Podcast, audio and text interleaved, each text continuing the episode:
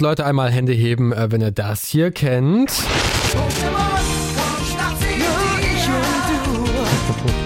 Natürlich kennt ihr das.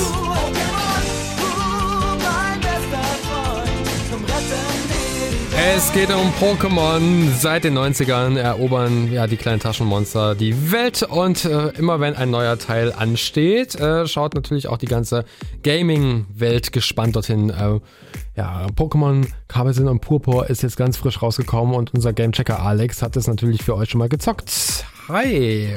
Moin. Sag mal, äh, von Pokémon gibt es ja mittlerweile zig Teile. Freut man sich da überhaupt noch auf den neuen? Und was hat das mit diesem komischen Titel äh, Karmesin und Purpur auf sich? Also ja, zugegeben, das klingt schon ein bisschen strange. Scarlet and Violet heißt es im Englischen. Dahinter verbergen sich aber die zwei verschiedenen Editionen, die es bei jedem neuen Pokémon-Game ja gibt. Im Grunde ist es aber zweimal das gleiche Spiel mit so ein paar kleinen Unterschieden. Hier und da ein anderer Charakter, eine Handvoll andere Pokémon und das legendäre Pokémon, das man ja auch auf dem Cover sieht, ist jeweils bei den Editionen ein anderes. Und ja, du hast schon recht, dass man bei den vielen Teilen schnell den Überblick verliert, aber Karmesin und Purpur sind jetzt trotzdem ein bisschen was Besonderes, weil es die ersten so richtigen 3D Open World Pokémon Spiele sind und deswegen war ich da auch ziemlich excited drauf. Alles klar, dann wollen wir gleich mal hören, ob das Game deinen Erwartungen gerecht wird. Wir sind quasi schon auch mittendrin im Thema. Es gibt ja so ein paar Spiele, die jeder kennt, neben Super Mario, World of Warcraft oder Call of Duty gehörte auf jeden Fall auch Pokémon dazu. Ich quatsch hier gerade mit Alex über den neuen Teil Karmesin und Purpur. Alex, ich weiß, für dich als Zocker wirkt die Frage aber wahrscheinlich schon ein bisschen basic, aber worum geht's im einem neuen Pokémon. Um, ähm, naja, also so basic ist es eigentlich gar nicht, denn mhm. es ist schon einiges anders bei Karmesin und Purpur. Der Anfang des Spiels könnte aber kaum klassischer sein.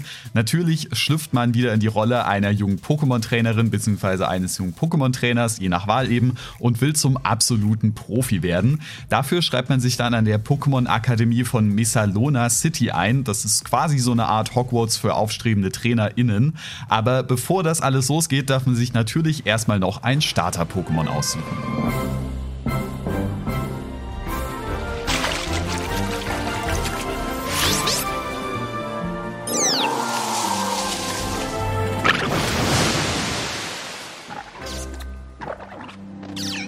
Da stehen dann wie üblich ein Feuer, ein Wasser und ein Pflanzen-Pokémon zur Auswahl. Ich habe mich an der Stelle dann für das kleine Entchen Quacks vom Typ Wasser entschieden.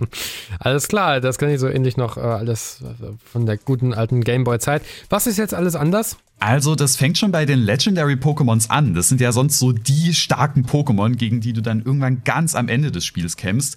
In dem Fall sind das Koraidon bei der Karmesin und Miraidon bei der Purpur-Edition. Das sind beides so drachenähnliche Viecher. Aber das sind eben beides keine Endbosse hier, sondern die sind schon innerhalb der ersten 20 Minuten Teil deines Teams. Und das auch nicht wie sonst als Kampfmaschinen, sondern eher als Reittiere.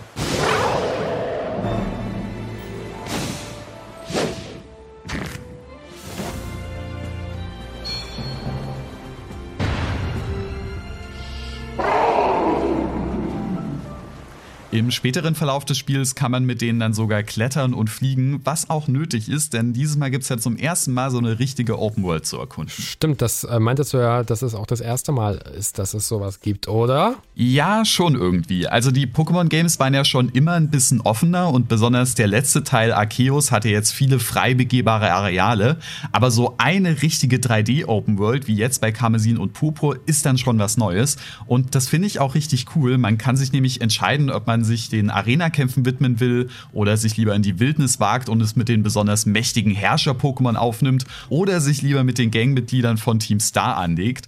Klar, das ist jetzt nichts komplett Neues, aber es macht trotzdem irgendwie Bock, sich da seine eigenen Ziele zu setzen und immer selbst zu entscheiden, was jetzt die nächste Herausforderung sein soll.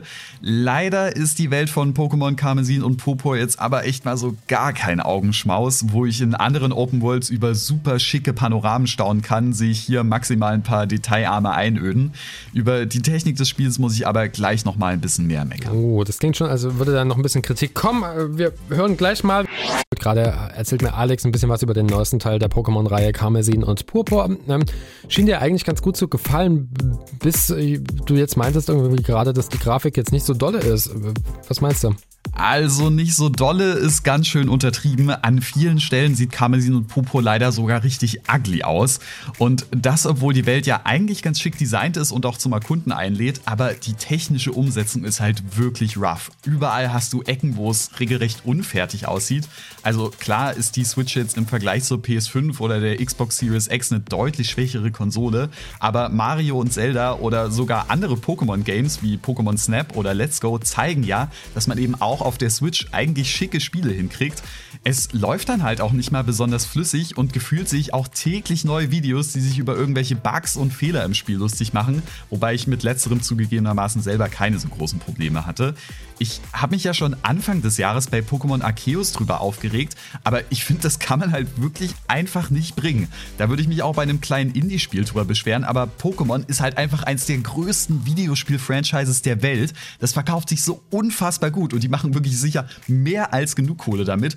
Und ich finde, da muss dann halt auch mal genug Zeit, Talent, Geld, woran auch immer es eben mangelt, reingesteckt werden, damit das vernünftig läuft. Oh, das klingt wirklich bitter. Heißt das, du würdest jetzt insgesamt eher vom Spiel abraten? Ja, das ist irgendwie gar nicht so leicht zu sagen, denn ich finde, auf der einen Seite ist es schon wirklich frech, was sie hier abziehen, aber auf der anderen habe ich hier eben auch so viel Spaß mit einem Pokémon-Game wie schon wirklich lange nicht mehr. Da machen die eben auch echt vieles richtig, muss ich zugeben.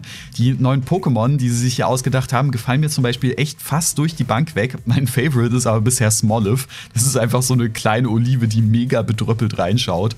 Und auch die Kämpfe bocken hier seit langem mal wieder, weil ich irgendwie das Gefühl habe, ein bisschen mehr gefordert zu werden. Das neue Terra-Kristall-Feature macht die Kämpfe auch ein ganzes Stück dynamischer, weil Pokémon dadurch mitten im Kampf ihren Elementtyp wechseln können.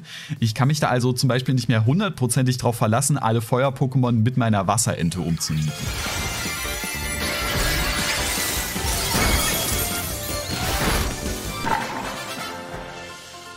Oh, und dass es jetzt einen Multiplayer hat, finde ich auch noch richtig cool. Es ist zwar irgendwie komisch, dass man ausgerechnet das Kämpfen nicht zusammen machen kann, aber man ist auch hier echt frei in der Welt unterwegs. Also ob man jetzt zusammen ein Gebiet erkunden will oder an komplett entgegengesetzten Polen abhängt, ist einem komplett selbst überlassen. Also ich glaube, man merkt schon so ein bisschen, dass ich irgendwie so hin und her gerissen bin. Auf der einen Seite die Technik mit der ollen Grafik und den vielen Bugs, das fuckt mich schon wirklich ab. Dass ich dann aber trotz allem noch so viel Spaß an Karmesin und Popo habe, zeigt eben auch, dass das neue Pokémon schon einiges richtig macht. Alles klar, also am Ende muss man wohl selbst abwägen, wie sehr die Grafik da ins Gewicht fällt. Pokémon Karmesin und Purpur kriegt ihr auf jeden Fall für die Nintendo Switch für circa 60 Euro.